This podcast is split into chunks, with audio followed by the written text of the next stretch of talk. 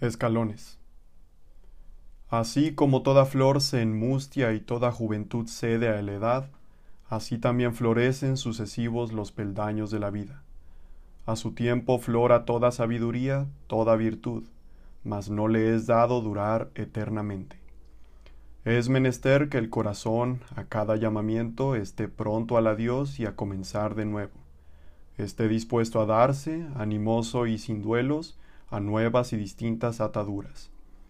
En el fondo de cada comienzo hay un hechizo que nos protege y nos ayuda a vivir.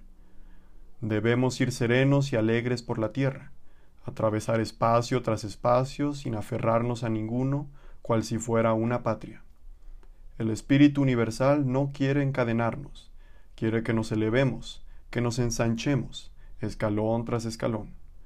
Apenas hemos ganado intimidad en una morada y en un ambiente, ya todo empieza a languidecer Solo quien está pronto a partir y a peregrinar podrá eludir las parálisis que causa la costumbre. Aún la hora de la muerte acaso nos coloque frente a nuevos espacios que debemos andar. Las llamadas de la vida no acabarán jamás para nosotros. Ea pues, corazón, arriba, despídete, estás curado.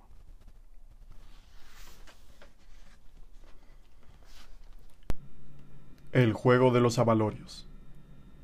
Estamos dispuestos para escuchar con respeto la música del universo y la música del Maestro, y para evocar en pura solemnidad los venerados espíritus del tiempo de gracia. Encubrémonos en alas del misterio que encierran las mágicas fórmulas y leyendas. Dentro de ellas se plasman en clara alegoría lo ilimitado, lo proceloso, la vida.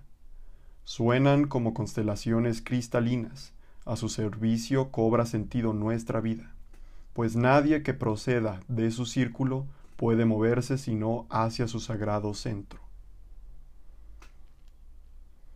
Inquietudes nocturnas.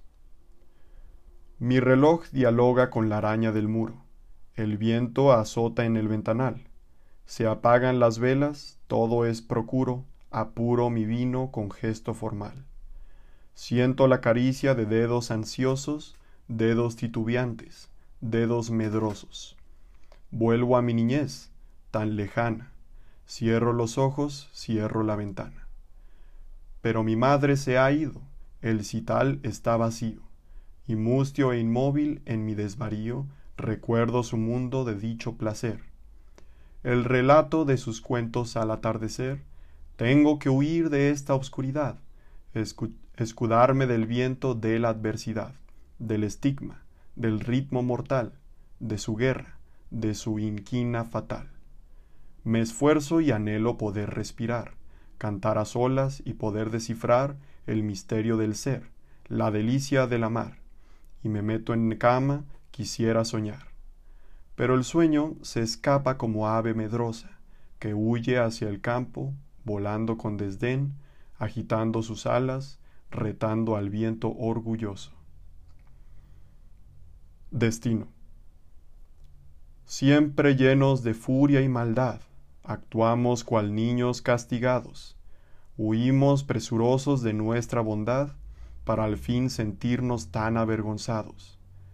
Pero hay que recordar que los años se van, que jamás retroceden, jamás volverán, que se llevan y se burlan de nuestra heredad al cruzar los campos.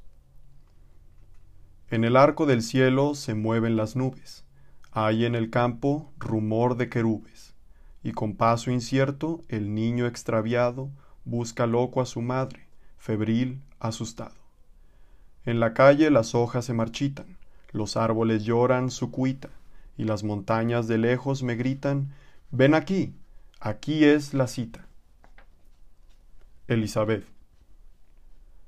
Aunque ya caiga la sombra de la noche, quiero contarte, mi bien, una historia que no es una queja, ni es un reproche.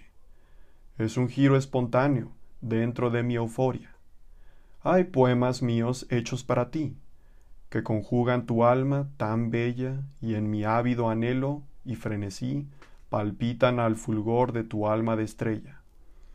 No deseches nunca mis anhelos, olvida siempre tus rencores, extermina para siempre tus celos, tú que eres el amor de mis amores. Noche de soledad. Ustedes, mis hermanos todos, pobres y ricos, de lejanos recodos, que sueñan como yo con la estrella donde todo es quietud, la vida es más bella.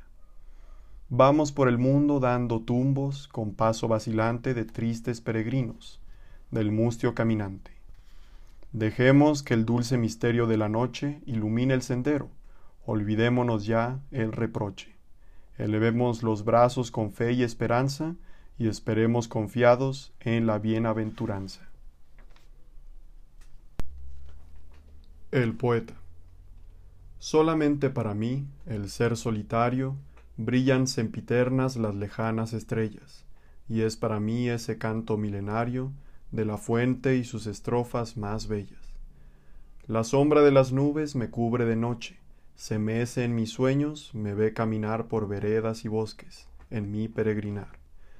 No tengo ningún privilegio, oro o riquezas, pero lo que es mío nadie lo podrá quitar.